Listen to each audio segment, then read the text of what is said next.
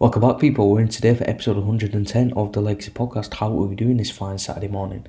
Time is currently 9.35. I've pretty much set myself up for another good day. Very busy day to say the least. This week has just been absolutely hectic, but it's one of them ones, and for the coaches listening, pressure is a privilege and I, I, I won't change it for the world. You know, I'm able to take myself and hold myself to standards that I know I need to be performing at. So this week has truly been slightly monumental in, in, in some ways because, you know, I've boxed off a lot of targets and I'm now setting the anchor and creating the momentum that I need to be performing at. So I'm very happy with that. Um, the podcast as well. You'll notice if you do follow the stories, I've got a lot of guests coming on, three of which confirmed. I've got a couple more coming on. Um, the guests that I do have coming on, obviously we've got the coaches corner, which will be launching soon. So that's almost going to be a sub series. So if you sort of want a bit more info on that, scroll back a couple of episodes and I sort of give a bit more of a deeper insight into that. But I'm very much looking forward to do that because as always, having guests on, it's a good experience for you guys listening. It's an even better experience for me to deliver a better podcast and take the podcast to new heights, as well as learning myself. You know, I've had pretty much all the guests I have on. I will always re-listen to that episode because there's take homes for me to take home. You know, learning for me, development. I've got a big post on this going live on my Instagram later today. Nothing excites me more than waking up in the morning, going to sleep at night, waking up the following day, knowing that you are 1% better, 10% better. You've done something to develop yourself as an individual, which is something I always strive to do each and every single day. So, today's topic enough jabbering, enough chit chat. What are we talking about today? We're talking today about a part one, two, maybe a third series. We'll see how it goes. But we're essentially in for a build a body workshop. Play on with the words there, but I've got to do something to reel you guys in now. now.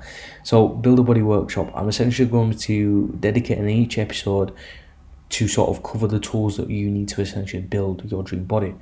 This will obviously mainly cover the, the core elements. So we're focusing today on training. There'll be another episode go live on nutrition, and then I'm thinking of doing one maybe on sort of like maybe actually building a program or maybe just mindset focus. It will also be a mindset focus because you guys know that I am absolutely huge on mindset. So it's more looking like a, th- a, th- a three part, but still focusing on all things training. I do training because obviously, as we know, when it comes to your fitness journey, creating adaptive responses, finding the right program, understanding sets, reps, it's all extremely important in regards to making progress and actually moving from point A to point B with your physique. And it's a good episode to start with because I'd say out of all the elements of my fitness journey, of my physique, of development, it's been my training that I've learned the most out of, and I've truly, you know, the, the things that I was doing when I initially started the gym as opposed to now, they're astronomically different. You know, I question a lot of stuff. There's laughable stuff. I've even done videos of my first sessions at the gym on my Insta reels. But yeah, training is a good way to sort of set the anchor for this podcast because it's something that I see a lot of people make mistakes with. And when I say mistakes, it's widely recognized because there is so much info out there. It's even I'm still getting confused now. You know, there's a new study, there's a new this, there's a new that, there's a new method, there's a new trend. So if I'm a coach, sort of wondering where do I go with this, I can only imagine as to how other people that you know just generally wanting to achieve their goals, increase their confidence, that it must be feeling. So this podcast will give you the clarity you need, as well as giving you the pointers and the quite literal anchors that you need to set in place to start advancing and developing your training programs. So first and foremost, we need to you know we need to establish where we're starting at. We need to establish our situation, the current time, so to say. Disregards your goals Goals are important. Now, there's a very good, effective, yet simple saying you cannot hit a target that you can't see. A lot of people they walk into gyms, they walk in sessions, they're approaching their day to day routines, and they're just they're winging it. And somebody will say what you're working towards. Be like, oh, I, I don't really know. I guess I just want to lose a bit of weight, you know. And weeks go by, days go by, months go by, and they haven't really made any progress despite them going into the gym. You know, they're showing up the odd time, they're still going out on the weekends, and they're wondering why they aren't making all this progress. The fact of the matter is that they don't have a goal in mind. They're working towards this target that they can't actually see internally or externally. So all of their sessions, all of their efforts and actions, they're they're relatively rendered useless. Yes, they'll produce some results, but it's going to flatline extremely, extremely quickly. So first and foremost, we need to set your goals, long term and short term. Short term is good, but the fitness journey, if you don't do it right, you will constantly be faced with a lot of traps. And if you fall for these traps, you'll not only flatline, but you'll cap your potential. I have no doubt in everybody listens to this, everybody that is aware of who I am, I want you to know that if I know who you are, you are a winner and I hold you to an extremely high standard. So I know that if you're listening to this, you are capable of extremely great things. So you need to make sure that you're not falling for the trap of short term goals. When people follow short term goals, i.e., they've got a holiday in eight weeks' time, what happens is they put in the graft, they're going pure hardcore, and they look amazing on that eight week holiday. But then that eight week holiday comes, and after that, they're in this this departure stage. They've they've achieved their goal and they're departing onto the next journey, and they don't know where to go. So what happens is they're almost in this purgatory phase and they're, they're just in a waiting room, so to say. And what happens is they end up putting all that progress back away. They, they end up losing and actually regressing. You know, they start binging, they don't rebound, you know, effectively, all the, all the weight comes back on. Everything that they work towards is now obsolete, it goes out the window. So that's where we need to start pairing the short term with the long term. Visualize visualization. I had to I had to double take that word there truly requires you to go over every single minute detail. And I'm not talking, you know, to the point where it becomes boring, but I just need you to think where do you really want to be? What does it mean to you? How far are you willing to go to achieve that? What do you need to do to get there? And are you willing to do the do and actually tick the right boxes to get there? Long term goals are important because it allows you to develop the sustainable habits. These sustainable habits will eradicate your current negative habits, your barriers that are holding you back right now. For example, if you struggle to get out of bed and you're constantly snoozing your alarm, you're waking up groggy, you always skip breakfast. If you look at a long term goal and think, right, by this time next year, I need to get a promotion at work, I need to make sure I have abs, I need to make sure that when I look in the mirror, I'm happy with what I see we now can look at that and think, right, well, I need to start getting out of bed on time and I need to start thinking, right, I need a meal to fuel me for the day. So you can work on that long term. And over long term, seven days turns into 14 days, turns into 13 days, turns into 365 days. So 365 days of not missing the first meal, of waking up, that is truly producing sustainable habits. You're just doing that as a non-negotiable. And they'll get you'll get to a point where it just feels like brilliant. Like for me, doing what I do on a daily basis, some people ask me, "How do you wake up every you know early every morning? How do you do this? How do you do that?" In my eyes, I'm nothing special. Nothing really impresses me of my own ability. I climb to high heights and I do, I do what I do, but to me, it's just second nature because it's all part of the bigger puzzle. It's all part of my vision of where I need to be. I every day I've got for example, I'm doing this podcast now. If I turn my head to the left, I've got my vision board. This vision board has my annual goals and it has the vision. Granted, that vision changes because obviously sometimes I'm achieving things faster than I thought, so I'll make amendments. But that vision is there. Every time I can wake it, I can look at my bed, I can look at it subconsciously, consciously, it's there. So I know exactly what I need to do. So all of a sudden waking up early and you know spending time on my laptop you know doing outreach it could be anything or whatever i need to do to get there it, it it's never a chore it's never a negative thing it just happens. And it happens in a non-negotiable way much like breathing. If we don't breathe we die. It's it seems extreme and i'm not trying to push that on people but what i want you to develop is short-term and long-term goals that are that non-negotiable that it's almost like if you don't do it shit's gonna get real. You are you know, something's gonna happen. So you need to create that sense of urgency. Urgency is what drives a lot of people to do everything good or bad. If we can learn to master urgency, I guarantee you are going to be a very, very powerful force in the fitness industry with yourself. You know, if you're competing against yourself, which you always should be, you'll be a very, very powerful force. So that sort of wraps up goals and establishes that. We can then start going into routine, which I guess in essence we did cover on the back end of that previous point. But your routine is extremely important. Most people, again, they fail this because they look at other people. It's human nature to look at people that are in a position that you want to be in. They've done more than you, they've done what you're about to do. So it makes sense to sort of look at where they're at and see what they've done. However, what they do is they copy that, they emulate that.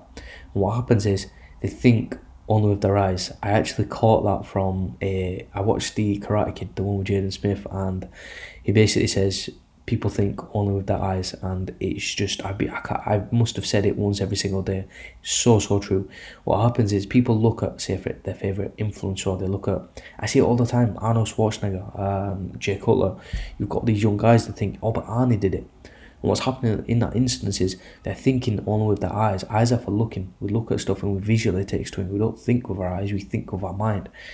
Just because Arnie did it, that does not mean that you need to do it. If you're a uni student you know income's low you're you've got shitloads of lectures to do. You're not going to be able to do what Andy did. Cause the guy lived in his car and he lived at the gym. You're not going to be able to spend shitloads on food because you haven't got that income coming in. So you've got to look at your things and think, right, I've got this amount of money coming in. I've got this amount of days to train. What can I do to be cost effective with my meals and make sure that I get the calories in, whilst making sure that I'm still getting in the gym and doing the sessions. So yes, you want to look at where people have been that are more advanced than you, but you don't want to copy it and take it for Bible because the second you do that, you're just going to create more stress. So your routine needs to work for you and not against you. Because if something isn't working for you, it's going to be a big, big setback and it's going to do everything that you can to pull you back and hold you down and stop you from making the progress that you need to make. So first and foremost, assess your situation. What do you do for living? Taking data. This is something that you know. If you if you guys want to work with me, this is something that I will do with you. I want to know what you do for work. I want to know your jobs. I want to know the amount of sleep do you get. I want to know how stressed you are. What do you do for downtime? All of that will come into account because when I have that in front of me, I can think, right, we can comfortably slot a session in on Monday, a session on Thursday, and a session on Saturday and Sunday. We can do that and we can be effective in our efforts and we can actually create a good response and push you forward towards your goals. Self assessment requires, sorry, self development requires self assessment. Assess your situation. What can you commit to training? How many days a week can you train? And that right there will set the baseline for your training program, your training split, which rolls us straight into the third point. There's so many splits about what do you follow. Off the back of my head, we've got pull push legs, push pull legs, upper lower, full body, bro split. We've got hybrid programs, we've got CrossFit programs. What on earth do you do to start achieving a body that you want. So we've covered goals. Your training program, your split needs to reflect your goals. If you're wanting to build muscle, you need something that's going to obviously train the muscles, take them through the ranges of motion, provide an effective stimulus, and create that hypertrophy response. The split should be reflective of how many days you're training. For example, if you're only training three days or four days, and of course, depending on your training level, generally speaking, some sort of upper lower or full body or hybrid split would be adequate. But again, this is a very blanket statement because it's individual. I know some people that don't have time to do a full body workout. Full body workouts can be very time consuming. Upper body workouts alone can be time consuming depending on how you're doing. If you're doing only one rotation of upper body, you're doing two days training. You've got to come to the fact that your training sessions are genuinely going to be longer as opposed to a pull push legs. So there's time to take into it, which again goes back to your routine and your lifestyle. How many hours can you commit to training? The training split, it's all about thinking, right, I can train four days. What can I train? What muscles can I hit whilst accounting for recovery, whilst accounting for optimal performance, whilst accounting for, you know, intensity? What can I train on those days that's going to allow me to tick the right boxes? So I can't exactly, you know, go and prescribe training programs on here. It's very individual. But what I can do is give you the tools and the awareness that you need to start piecing it together. So you've got four days to train. You're new to the gym. You've been in the gym before, but you've had a bit of time off. You're looking to get back into it. You know, you're not happy with what you see in the mirror. You just want to feel and get that old you back, and you want to really work towards something powerful you're not going to be able to go in and do all the advanced movements. I would generally start off with something like an upper lower and an upper lower. Have rest days in between each rotation, so it's upper lower, rest, upper lower. That gives you that rest day in between. It's going to allow you to hit your full body with the right intensity. Now, you want to make sure that you're accounting for recovery. So, your recovery, your rest days are days where you're going to be more sedentary. You can use this day to get some steps in. You could be doing some mobility drills. Something I will always work on my clients with is mobility, so making sure that when we do the movements, execution is covered and we can make sure that we've set the anchor correctly and everything is needed that we need to start progressing. Now, that was just a four day example. You could be training three days, two days, one day. Uh, you could be training at a home gym. The home gym splits are going to be vastly different from the in gym splits, you know, a gym environment. Generally speaking, if you're training from home, we've got more volume, volume to account for. That's obviously derived from if you're strictly with limited equipment. You've only got dumbbells, resistance band, you know, the proper lockdown throwback days. We've all been at. Now, if you're in a gym environment, that's going to be different. So we can then start going into exercise selection. So exercise selection, it gets it gets more complex as we go into this. We've almost got that Russian doll concept that I made up, where it's like you got the big doll, and we're just going to keep layering it down, and we're getting into the smaller dolls, the more refined stuff. So you know, exercise selection and execution are essentially the bread and butter of your training program. You need to make sure that you're executing the movements correctly, whilst making sure that you select the movements that suit you as an individual. We're all built differently. You listening to this right now, you're built completely differently to myself, which means you respond to movements differently. You've got different bone lengths, you're built different, you have different structure, you've got different body types. The list goes on. We need to make sure that we look at you as an individual, think how do you move, how do you respond to movement, and think right a squat isn't generally a barbell back squat isn't generally suited to you because you've got extreme long femurs. You struggle to hit depth and you you struggle to create that more knee flexion. We can either rotate that movement out or we can start using tools. We can elevate the heels to create more knee flexion, or open up the hips a little bit more, therefore resulting in more depth. We can focus on you know developing your core strength so that you can brace better on a deadlift. There are tons and tons of variables that come into play, but if you guys can consider this and look at yourself in the mirror, take form clips of how you move and respond to certain movements, you can look at that and think, right, my form is a little off there, it's been two weeks, I'm not making any progress, what can I rotate this out for? What can I do to be more optimal in my efforts? And if you can learn to create and collect data, you're going to be able to measure that and therefore manage that. If you can manage the rate of progress that you make, you, you hold all the cards. You're the most powerful person in the room because you can literally fine tune and develop. Right, this is going into my training program to create this output going out. So I'm I'm the one that wins, and this is exactly what I need to make progress.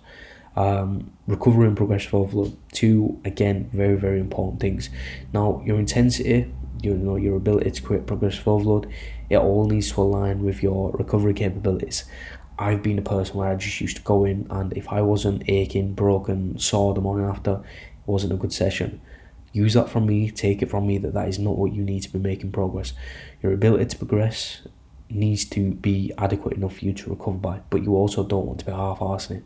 So we can look at this and obviously think of, you know, volume landmarks, how we're able to recover from sessions. So I won't go too much into that, but obviously you've got your minimal effective volume and you've got your maximal adaptive volume. So this is the, the, the most adequate amount of volume that you need to do without overreaching into your recovery. So it's X amount of sets per week, X amount of you know sessions per week. Whilst you are accounting for that, you need to make sure that you're pushing as much to maximum failure as possible without using, you know, oh I wasn't broken. This means it's a bad session. You do not need to be sore every single morning to ensure that it was a good workout. As long as you are being progressive and you are progressively overloading muscles, i.e., you know, week one you had a 50 kg squat for five reps. Week six you've got a 70 kg squat for five reps. That right there is progressive overload. You've gone in week after week, session after session. You've progressively overloaded the muscles and made sure that you are now in a better position than what you was previously in. You've recovered fine. You've gone into the sessions, evidently so. You've you've managed to add 20 kilos to your squat. That right there shows that you've got intensity in check, you've got recovery in check, your volume in check, and you're applying progressive overload at an effective level that's allowing you to create that right hypertrophy stimulus. So we're going to wrap the podcast up there, guys. Um, I hope I covered pretty much everything in regards to training. So next episode, essentially a part two, we're going to cover the nutrition element of things. So we're going over calories, energy balance, um, macronutrients, meal plans, how to approach it, eating out, all that type of stuff. I'll literally cover everything. So if there's any other topics or if you have any feedback on this, do let me know. And again, tag me in your stories. Let me know if you're listening.